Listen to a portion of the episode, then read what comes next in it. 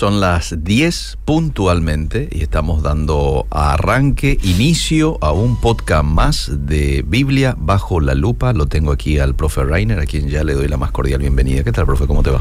Muy bien, muy bien. Eh, un cordial saludo también a toda la audiencia de Radio Obediera.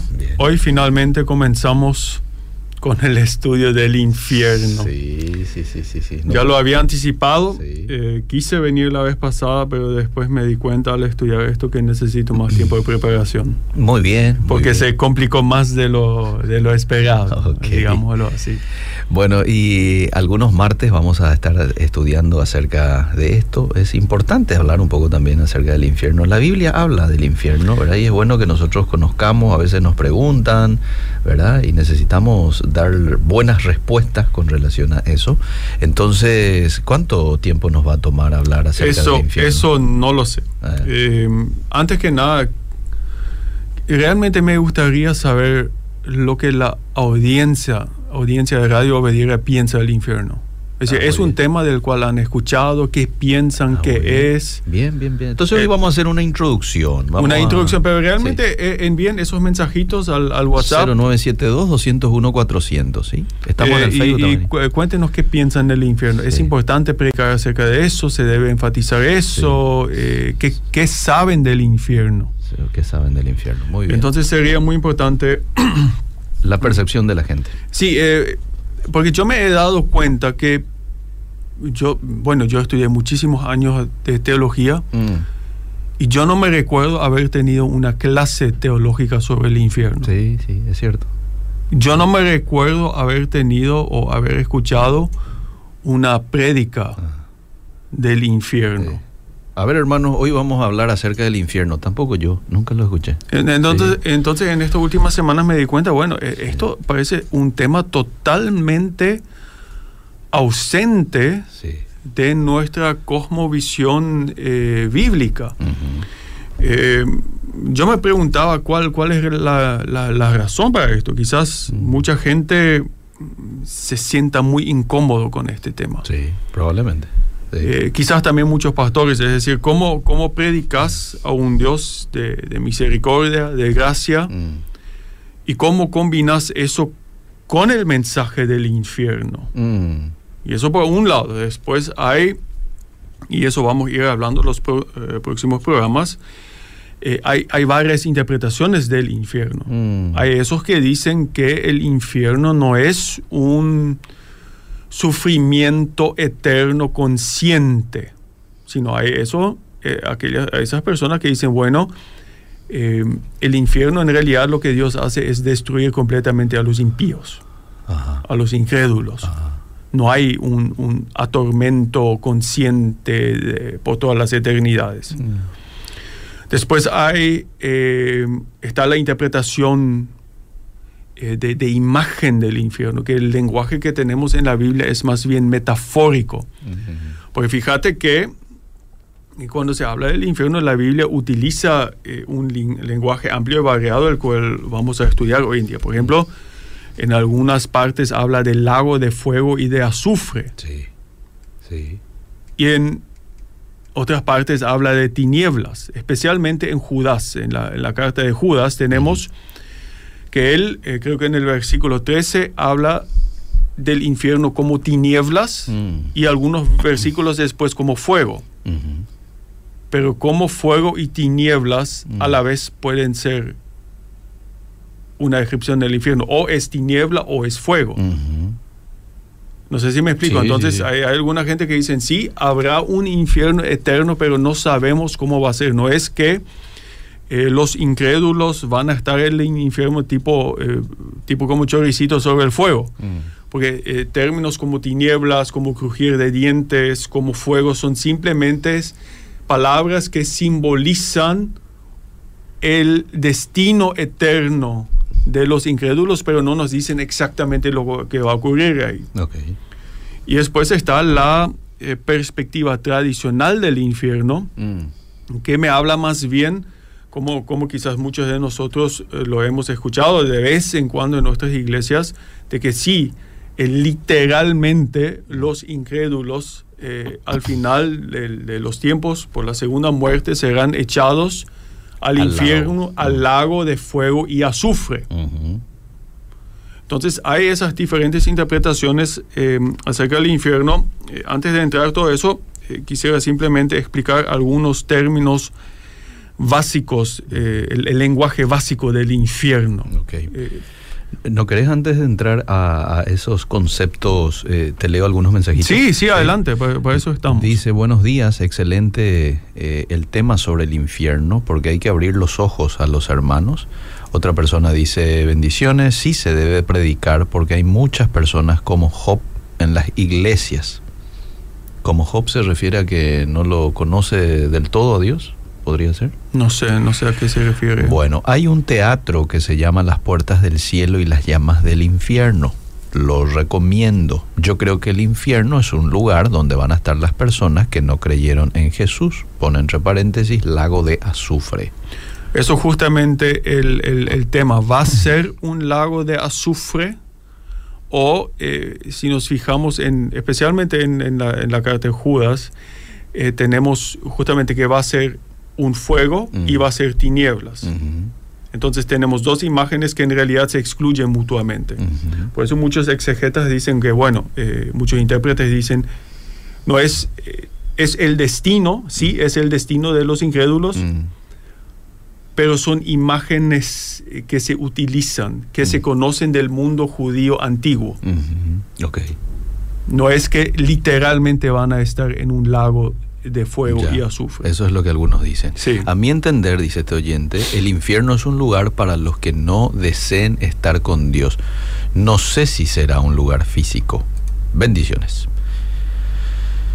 Eh, a ver qué más. Bueno, estos son los mensajes que llegaron aquí al WhatsApp. Así que vamos a continuar. ¿Le? Bueno, los términos principales que se utilizan en la Biblia para hablar del infierno eh, o, o de, de- de todo lo que viene después de la muerte Mm, son el Sheol o el Seol, en algunas traducciones el Hades y Gehenna. ajá. El, el Sheol especialmente se utiliza en el Antiguo Testamento. Eh, pero antes de eso, qu- quiero enfatizar una cosa más. Toda la Biblia enfatiza que todo ser humano tiene que fallecer. Sí. Eso se debe o es una consecuencia del pecado, pecado. de Adán y Eva. Entonces, toda la Biblia afirma que toda persona va a fallecer. Ah, Y después se enfrenta al juicio. Entonces, eso es el esquema bíblico base, Mm. básico. Sí. Muerte y juicio. Quiero que leas Hebreos 9, 27. ¿Cómo no?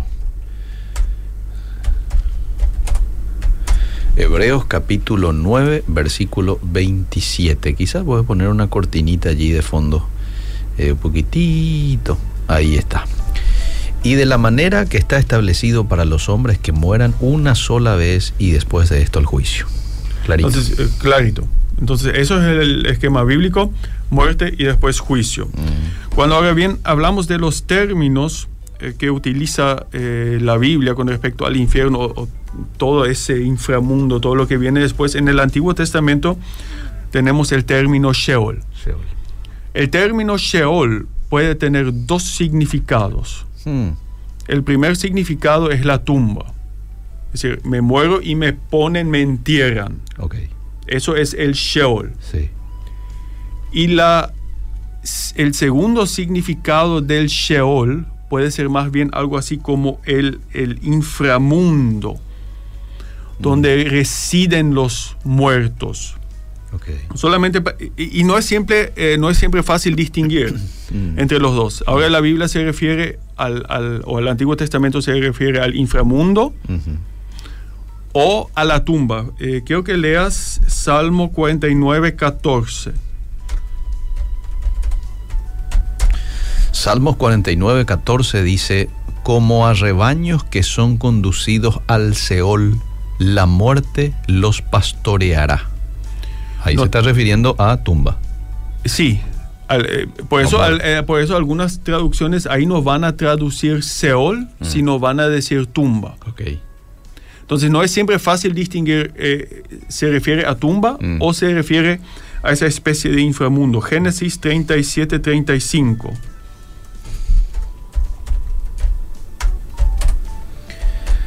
Génesis 37, 35, rápidamente me voy y dice, y se levantaron todos sus hijos y todas sus hijas para consolarlo, mas él no quiso recibir consuelo y dijo, descenderé enlutado a mi hijo hasta el Seol.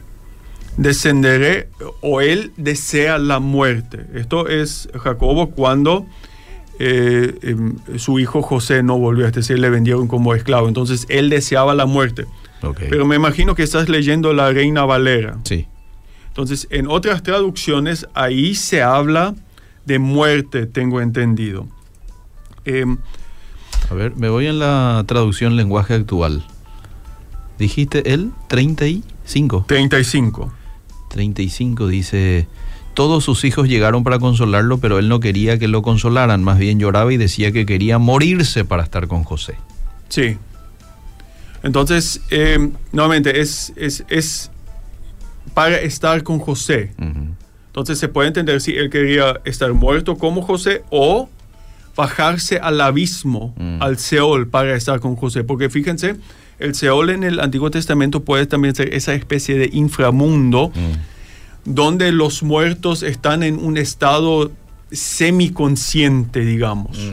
Mm. esperando el juicio futuro. Sí. Se lo, se lo imag- imagina algo como, como una especie de caverna subterránea, un abismo. Puedes leer Job 7.9. Vamos a leer varios textos hoy, simplemente para que, que- para que tengamos una idea de esos textos. Job 7.9. Sí. Dice, los que bajan, los que bajan a la tumba ya no vuelven a subir, nunca más regresan a su casa, son como las nubes, desaparecen y se pierden para siempre. Eh, ¿Esa qué, qué traducción estabas leyendo? Esta es la TLA. ¿Viste? En, otras, en, en tu Reina Valera va a decir que los que bajan al Seol probablemente, A ver. no a la tumba. Dice, como la nube se desvanece y se va, así el que desciende al Seol no subirá. Es decir, se imagina el- la muerte como bajar al Seol, Mm. bajar a un abismo. Mm. Y están, eh, ahí están los espíritus de los muertos en un estado semiconsciente o, o subconsciente. Isaías 14.9. Isaías 14.9. Isaías 14:9 dice, el Seol abajo se espantó de ti, despertó muertos que en tu venida saliesen a recibirte, hizo levantar de sus sillas a todos los príncipes de la tierra, a todos los reyes de las naciones. Primero, viste que si imagina el Seol como abajo, se- Abajo, y se despiertan los muertos. Sí. Están- entonces están en una especie de estado semiconsciente. Eh, lo interesante también es que en el Sheol están los, tanto los justos Mm. como también los injustos según, según el Antiguo Testamento. Entonces el Sheol es un lugar a ser evitado, es un lugar oscuro, es un lugar de muerte. Pero ya en el Antiguo Testamento tenemos algunos indicios que nos hacen pensar que Dios en algún momento rescatará a los suyos del Seol. Creo que leas 1 Samuel 2.6.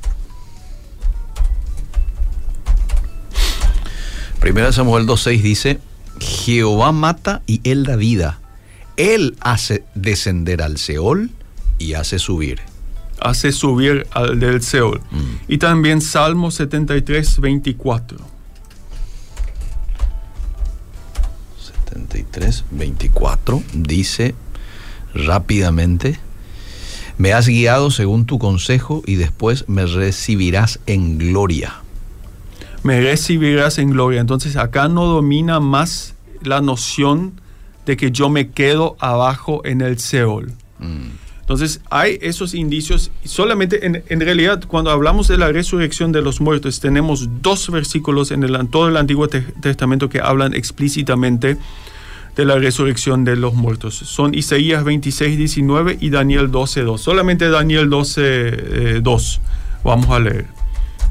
Daniel 12.2 dice, y muchos de los que duermen en el polvo de la tierra serán despertados, unos para vida, otros para vergüenza y confusión perpetua. Entonces, eh, son, entonces, lo que tenemos en el, en el, en el Antiguo Testamento mayor es, mayormente es un énfasis en esta vida. Dios te bendice en esta vida. Después de tu muerte pasas al Seol. El Seol es un lugar a ser evitado, es un lugar oscuro, es un lugar eh, de, de- de espíritus de muertos. Pero ya eh, notamos que algunos indicios de que Dios en su momento rescatará a los suyos de esta muerte. Obviamente eso en el Nuevo Testamento llega eh, a, a su explicación más, eh, más, más amplia. Cuando nos vamos al Nuevo Testamento, lo más sorprendente es que el personaje que más habla del infierno y más explícitamente habla del infierno es Jesús. Mm. En el lenguaje de Jesús encontramos especialmente tres términos que nos hablan de la realidad del infierno. Tenemos el, el término griego Hades, el término Gehenna y fuego.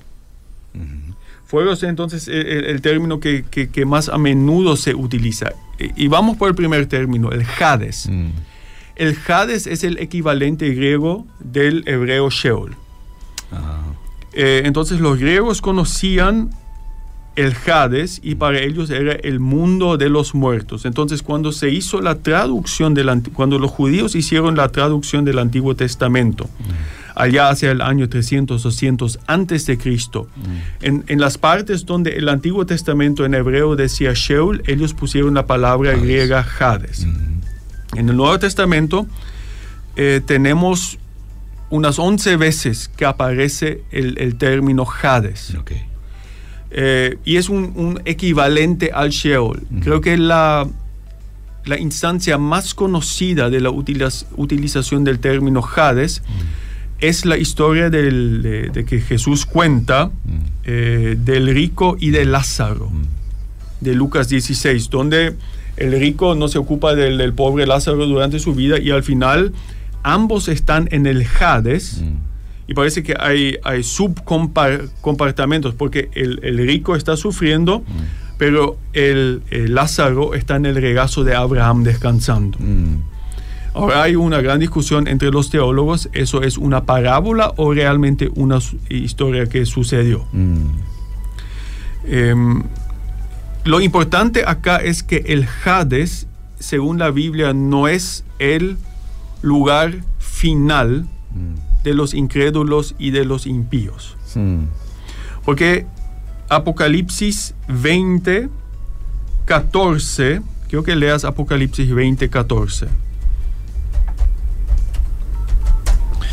Apocalipsis 20, 14 dice, y la muerte y el Hades fueron lanzados al fuego, al lago de fuego. Esta es la muerte segunda. Entonces, el Hades eh, no es el, el infierno final, Mm, digamos. Sí, Es una especie de estado intermedio, porque al final la muerte y el Hades Son lanzados son lanzados al lago de fuego. a lo que sería el infierno. a lo que sería el infierno. Por eso yo dudo de utilizar la historia del rico y de Lázaro como, como una explicación de lo que va, eh, va a suceder en el infierno. Primero está la gran discusión si es una historia, historia real o una parábola. Tiene indicios de ambos. Y pero después claramente la Biblia también me indica que el Hades no es el lugar final, porque el Hades será arrojado al lago de fuego. El segundo eh, término que Jesús sí utiliza, y eso sí es ya es más bien infierno propiamente dicho, es Gehenna. Gehenna muchas veces en sus Biblias simplemente se va a traducir como infierno. Quiero que leas Mateo eh, 5.22, por ejemplo, para darnos una idea.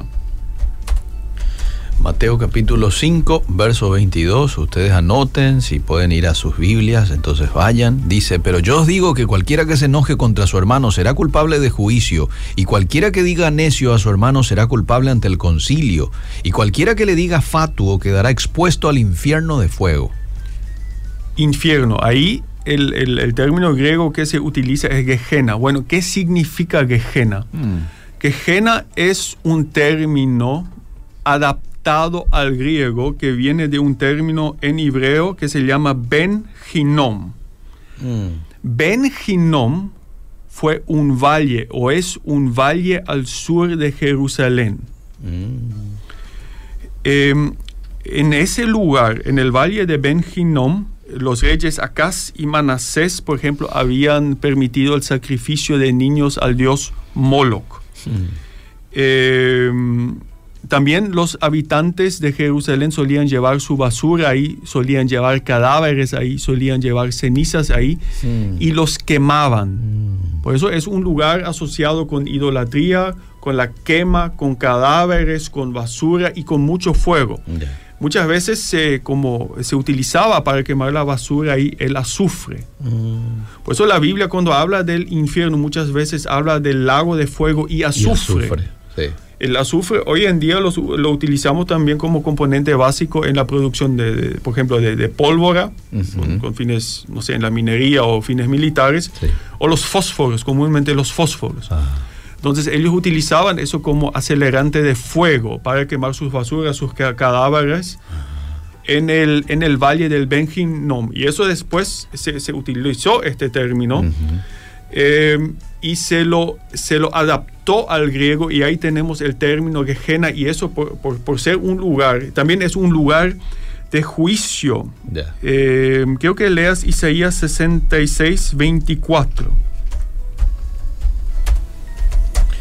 Isaías 66, 24 dice, y saldrán y verán los cadáveres de los hombres que se rebelaron contra mí, porque su gusano nunca morirá, ni su fuego se apagará y serán abominables a todo hombre. Entonces, esto ya es, eh, después del juicio final, eh, es un, texto que describe el momento después del juicio final, donde los habitantes de Jerusalén saldrán. Obviamente no dice Valle Ben Gimnon, pero es el lugar más indicado, porque es el valle que está directamente enfrente de Jerusalén. Mm. Y ahí están, estarán los muertos o los cadáveres de los enemigos con fuego y el gusano que nunca muere. Entonces, el valle del Ben Hinnom se comienza a asociar con el, fuego, con, la, con los perversos, con los impíos, con los injustos y con el juicio. Por eso para el tiempo del Nuevo Testamento, el valle del Benjimón se había convertido en ese lugar eh, del infierno o como símbolo del infierno. Por eso en el Nuevo Testamento, cuando Jesús habla del infierno, 12 mm. veces, mm. más que Hades, 12 mm. veces utiliza la palabra Gehenna, que es el, digamos, el adaptado griego de esa palabra hebrea. Ya.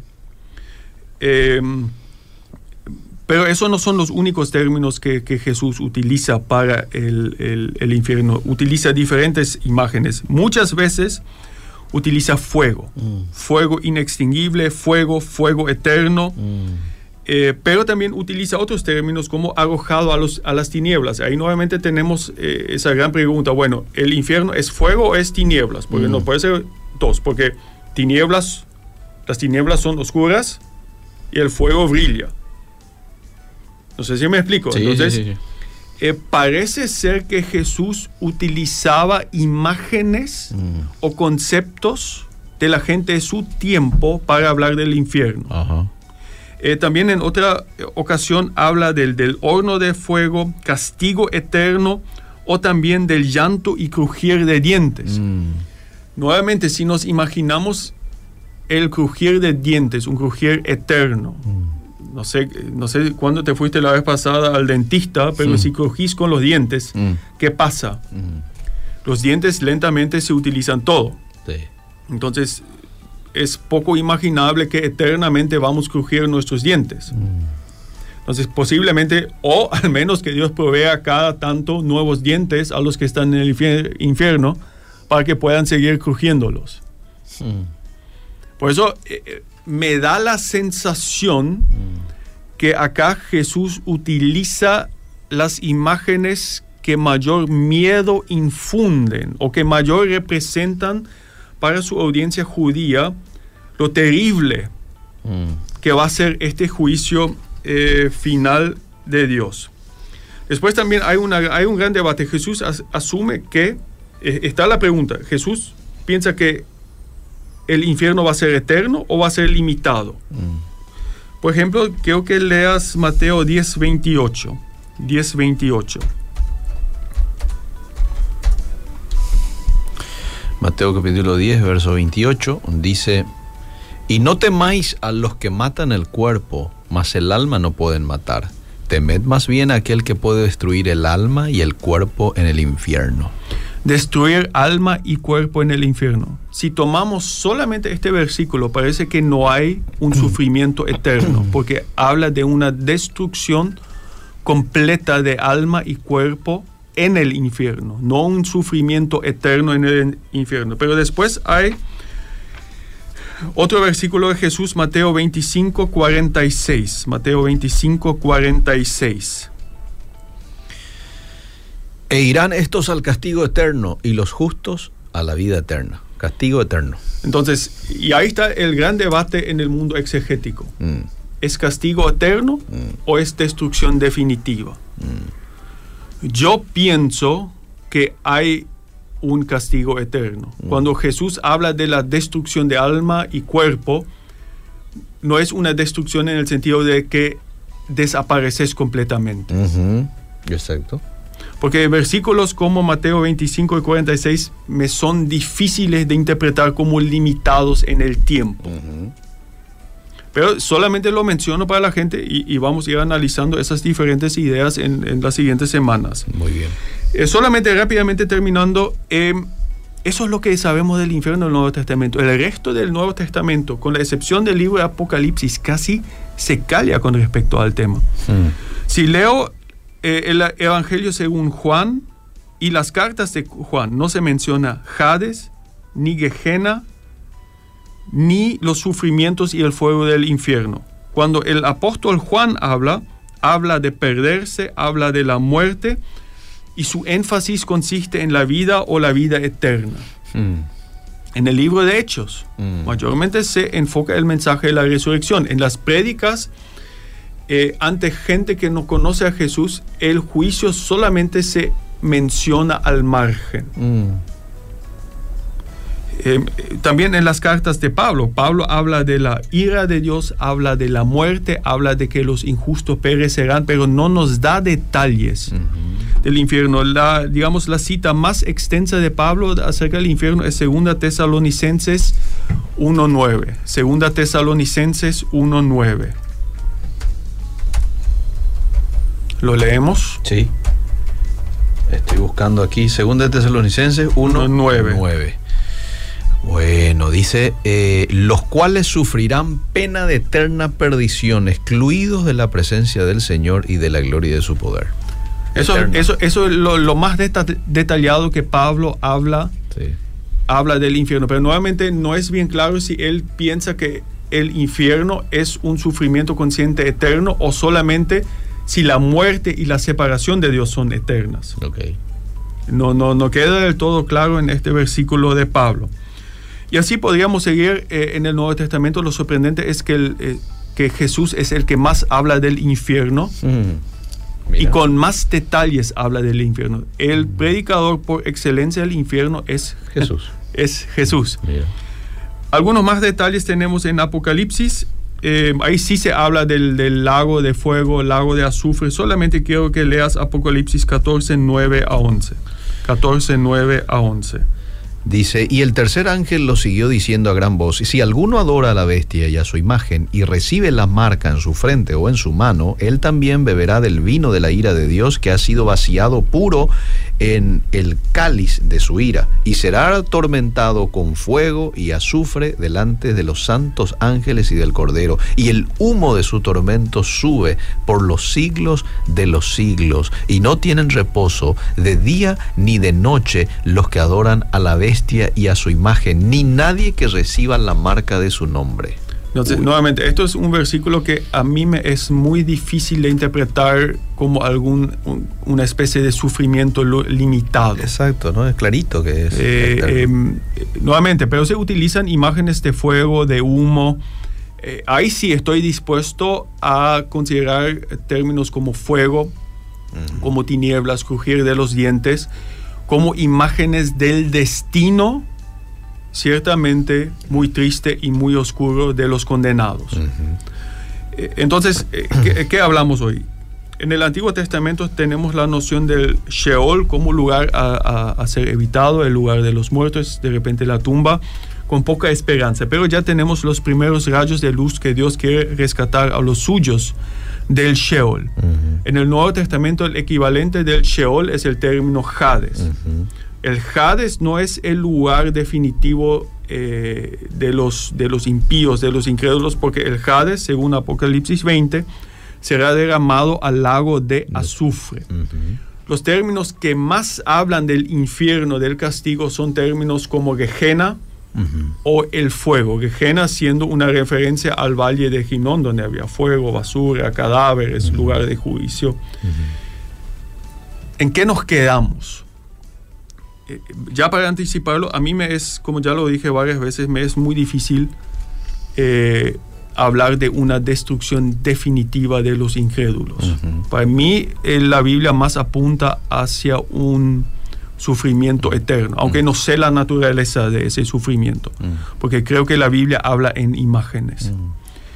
Y eso nos tiene que, eso, eso va al lado del amor de Dios, es decir, eh, eso nos explica el amor de Dios, su gracia, porque Él nos quiere rescatar de eso. Entonces, la predicación del Evangelio siempre también viene con la advertencia del juicio. Mm. Eso es la estructura bíblica y no podemos evitar eso. Mm. Ahora este oyente dice, eh, ¿usted cree que uno al, morir ya va directamente a ese lugar infierno donde se habla hay fuego y azufre o hay todavía un lugar intermedio esperando a? En esa pregunta todavía no tengo toda la claridad. Eh, como dije, el Antiguo Testamento habla del Sheol y el Nuevo Testamento del Hades. Sí. Pero ¿qué, qué fueron esos lugares? Ahí no, no, no, no, tengo toda la claridad todavía. Bien, bien.